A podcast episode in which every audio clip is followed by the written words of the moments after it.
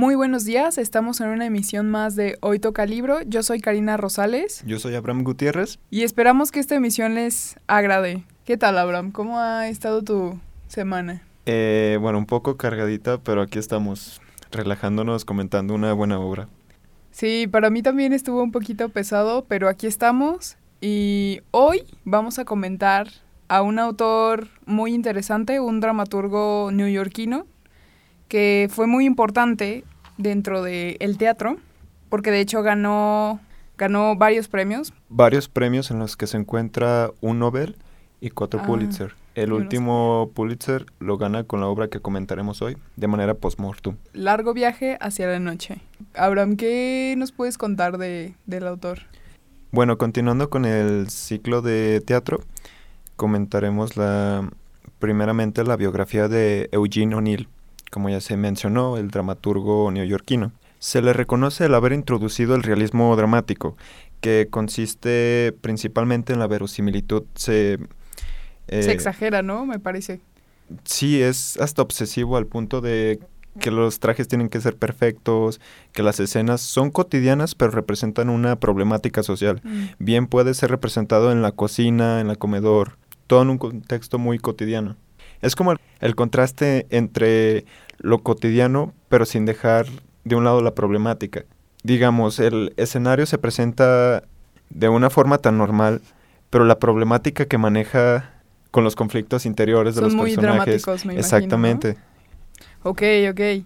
Es interesante esto porque, pues él es el primero en introducir esto, como ya habías mencionado. Es que hay que situarnos en Estados Unidos en los años 1900-1910.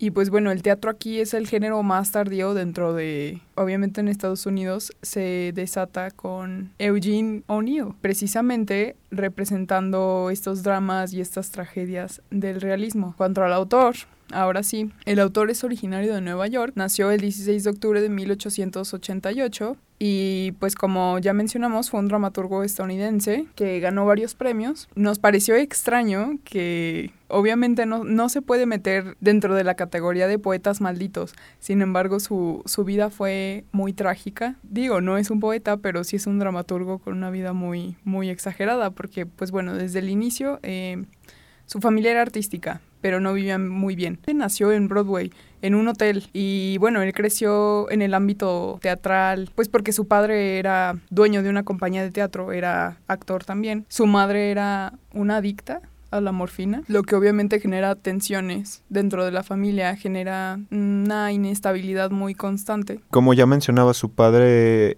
de descendencia irlandesa además y la madre con problemas de adicciones producto de un De una muerte de un hijo que tuvo, que se murió no sé si, no recuerdo bien si a los meses o a los pocos años de haber nacido. Claro, pero esto marcó totalmente a la, a la madre de Eugene y le generó estos problemas de adicción a la morfina. Sí, aparte que he sabido que, bueno, la, la madre ya sufría desde antes, pues la, la mamá era muy, muy frágil, lo que origina obviamente es esta adicción por la morfina. En su infancia, su familia, a pesar de que era neoyorquina, estaba en Nueva York, se trasladaban mucho a Connecticut porque ahí tenían una casa que usaban para pasar el verano. Entonces eh, les gustaba mucho estar ahí. Y ya después, en, en la infancia de, de O'Neill, pues bueno, a los siete años, él es enviado a un internado católico y ahí se cree que empieza igual a plagarse de toda esta literatura, empieza a, a gustarle muchísimo más.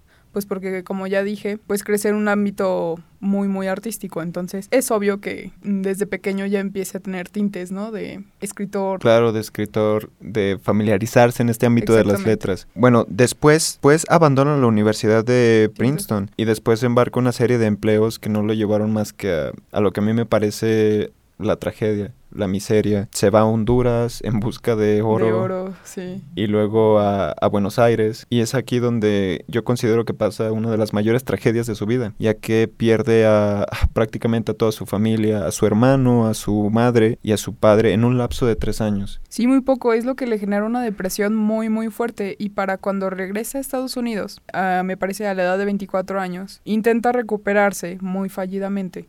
Incluso encuentra este trabajo por algunos meses como reportero en una columna de poesía de el New London Telegraph, pero pronto le da tuberculosis y de hecho se interna en un sanatorio durante más o menos seis meses. Ya después de que sale, obviamente recae en su adicción y en su, en su adicción del alcoholismo y en su depresión. Para 1916 empieza a entablar relaciones en un grupo un poquito radical. De hecho, uno de los mayores representantes de este grupo que les estamos diciendo es John Reed, que bueno, para los que no saben, John Reed fue un periodista y activista comunista estadounidense. Es famoso por el libro que se llama La Revolución de Octubre, 10 días que estremecieron al mundo, en el que da precisamente su testimonio sobre la Revolución Rusa. Y bueno, de hecho se sabe que él tenía una esposa, también escritora, Luisa Bryant. Sí, así es.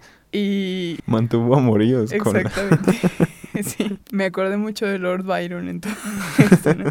claro, o sea, todo, todo iba encaminado a que fuera una especie de autor maldito. Exactamente. Simplemente porque no existía la clasificación dramaturgo maldito en su caso. Sí, y ya muy joven ya comienza a escribir algunas obras y pues aún no, no, no son representadas. Y de hecho era reconocido en este grupo que, del que les estamos hablando. Y ya para 1920 escribe Beyond the Horizon. ¿Con la que gana el primer premio? Exactamente, con la que gana el primer premio Pulitzer, debido a que recibe muy buenas críticas. También me parece que recupera un sentido de la obra de Shakespeare, ¿no? Pues sí, probablemente se asocie por lo mismo de que es un poquito, bueno, no un poquito, es de hecho demasiado melodramático muy exagerado en, en, las obras, muy, vamos, sí es verosímil, son verosímiles las obras, pero a la vez también son muy exageradas, como ya habías dicho al principio. Claro, a los personajes primero se les da una especie de esperanza, de, de salida, pero al final siempre queda este sentimiento de, de, desesperanza acaba siempre mal y como lo veremos más adelante en la obra que analizaremos. Sí, sí, sí, tienes toda la razón. En cuanto a esposas, tuvo algunas. De hecho, la obra de la que hablaremos hoy se la dedicó a su... Hubo tres esposas. Tres esposas. A la última se la dedicó a su última esposa. Carlota Monterrey, que también fue una actriz. Sí, como que el mundo de, de las artes estaba muy, muy ligado, muy... O sea, estaban muy, muy unidos todos. Sí, era una especie de farándula donde los principales eran autores referentes a la literatura. Parece algo como rasgos del inicio de la farándula de Hollywood. Sí, un círculo muy cerrado, ¿no? Muy, muy determinado, muy... Como elitista hasta... Sí. elitista hasta cierto punto, ¿no? Sí. Y qué bueno que mencionas esto porque pues sí podemos encontrar los inicios de Hollywood con uno de sus autores más emblemáticos, eh, como lo es Charles Chaplin, ¿no? Cierto, cierto. Sí, porque su hija quería, bueno, una de sus hijas quería casarse con Charles Chaplin y O'Neill se oponía muy fuerte a esto. Igual no le importó la opinión de su padre y se casó con, con el actor. Exactamente, y es súper curioso. Digo, como dato, dato interesante, tienen una hija y esta hija es la actriz que sale en Jurassic Park. Me parece que... Sí, eh, tiene una aparición como personaje secundario en esa película y en, en, muchas otras. Es interesante ver toda la filmografía de esta actriz. Eran, son demasiadas. Si digo 50, tal vez sea quedarme corto. Y es una constante participación dentro del cine. Incluso podríamos decir que ella formó parte de la evolución de teatro a, a cine. Wow, pues bueno, eh, como ya habíamos dicho, era 1910, 1920, hasta el 50 más o menos. Hay una gran evolución en la industria que, pues hasta el día de hoy, seguimos todavía, que es el cine, precisamente. Y de hecho, ahora que, que mencionabas a... A Geraldine. A Geraldine, su hija, que se llama igual que la hija de O'Neill, es nada más y nada menos que... Ona O'Neill. Ona O'Neill, obviamente. Pero ella sale en Juego de Tronos, Game of Thrones, la serie inspirada en la novela de George R. R. Martin, la esposa de Rob Stark, que es a la que... Ay, no sé si decirlo, porque qué tal si alguien no la ha visto, pero Bueno, por ahí aparece y tiene un bebé. Bueno, está por tener un bebé. Bueno, es interesante ver toda la descendencia actoril que tienen todas estas actrices en común, ¿no? O sea, siempre estuvo arraigado eh, desde el teatro hasta el cine. Exactamente. Sí. Y claro, es curioso que nunca se puede desprender realmente de... Del, de la raíz de... Claro, de... De, la farándula, de... Sí, de los orígenes. Ajá, todos los orígenes que, que nos traspasan los propios padres, ¿no? Es cierto.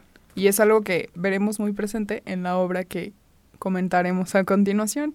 Por ahora damos una pausa. Sigan sintonizándonos. No olviden que igual pueden seguirnos en Facebook como Hoy Toca Libro UAA o también en Instagram, que ahí estamos un poquito más activos. Mm, también estamos como Hoy Toca Libro guion bajo UAA. Esperemos que estén teniendo una hermosa mañana y los dejamos con esto que es. Una recomendación de Al ritmo de la pluma.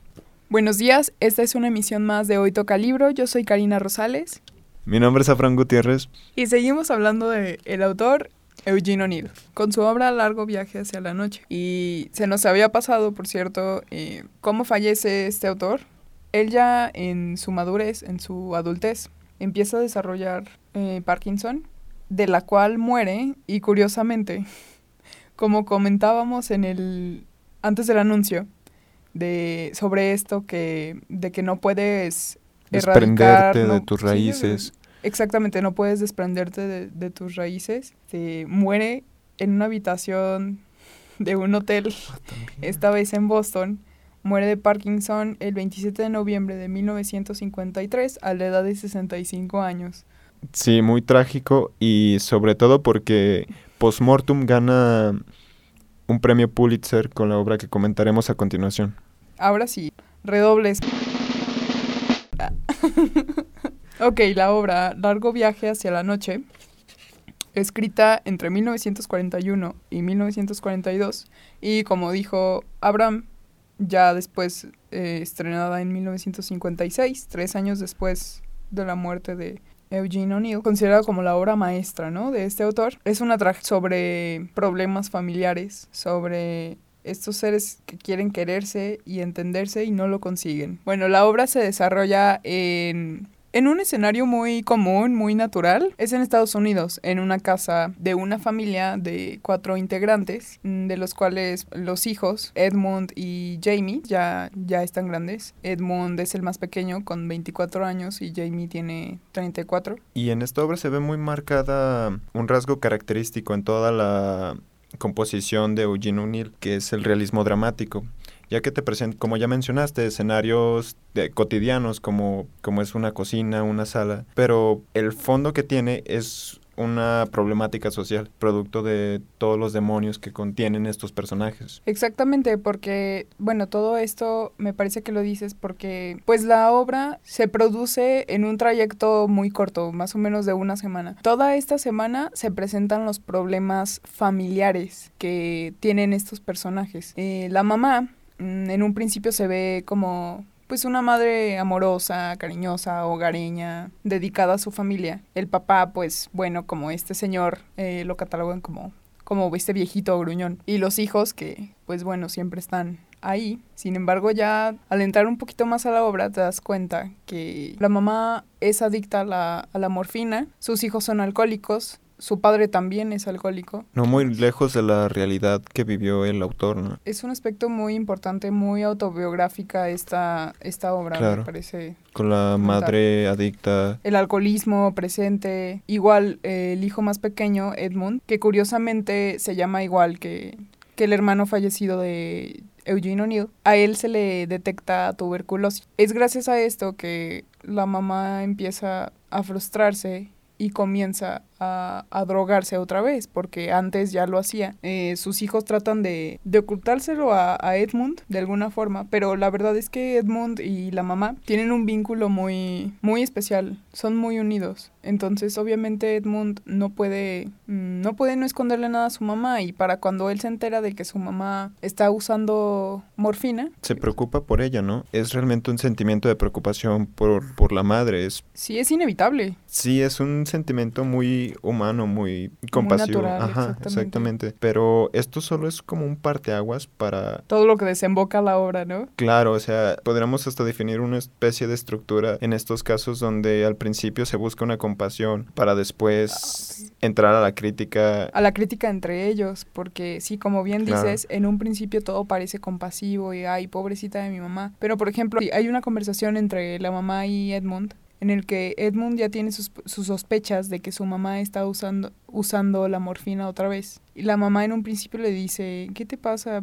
¿Qué, qué es lo que tienes? Y le dice, no, mamá, es que parece que estás regresando. Es con un sentido de preocupación. Exactamente, todo con un sentido de preocupación, pues porque son una familia, se Ujú. tienen que querer. Quiere a la madre. Sin embargo, la mamá empieza a tomar este, este rol como de, mm, como victimizándose y empieza a reclamarle a su hijo que cómo se atreve a, a insinuar eso, mm, que no ve todo el esfuerzo que ella está haciendo por la familia, por no recaer. Y realmente es que todo esto es un escudo de la mamá, para la mamá, para que la mamá se proteja de la realidad, que es que sí, efectivamente está volviendo a usar la morfina y empieza a escudarse con esto y a reclamarle a Edmundo sobre otras cosas que ya no tienen nada que ver. Claro, un montón de falacias que intentan justificar un error con otro error. Exactamente. Y todo esto que les acabamos de decir, todo esto se ve muy presente en la obra. No nada más con Edmund y con la mamá, sino también con Edmund y con, Jamie. con Jamie, exactamente, con Jamie y con su padre y entre todos. En cuanto a esta obra, la verdad es que es muy interesante. A mí me gustó demasiado, no sé a ti. Me recordó mucho a estos problemas, pues obviamente familiares, a, a esta idea de que siempre se cree que la familia tiene que ser perfecta. um, no sé, por ejemplo, mm, tú vas a misa y ves a otra familia y dices, wow, qué perfecta familia.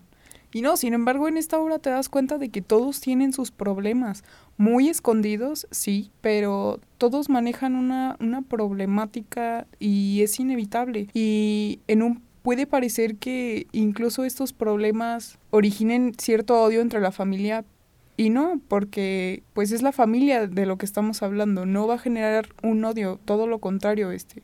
Puede que en un principio se echen y demás, se, se reclamen cosas, pero siempre van a estar ahí. Pues sí, esta situación de, de esconder los conflictos ante la sociedad, pero mostrarlos ya cuando están en un ambiente familiar, vaya, como es la propia casa, la cocina, la sala. Eso me encantó de los escenarios de la obra.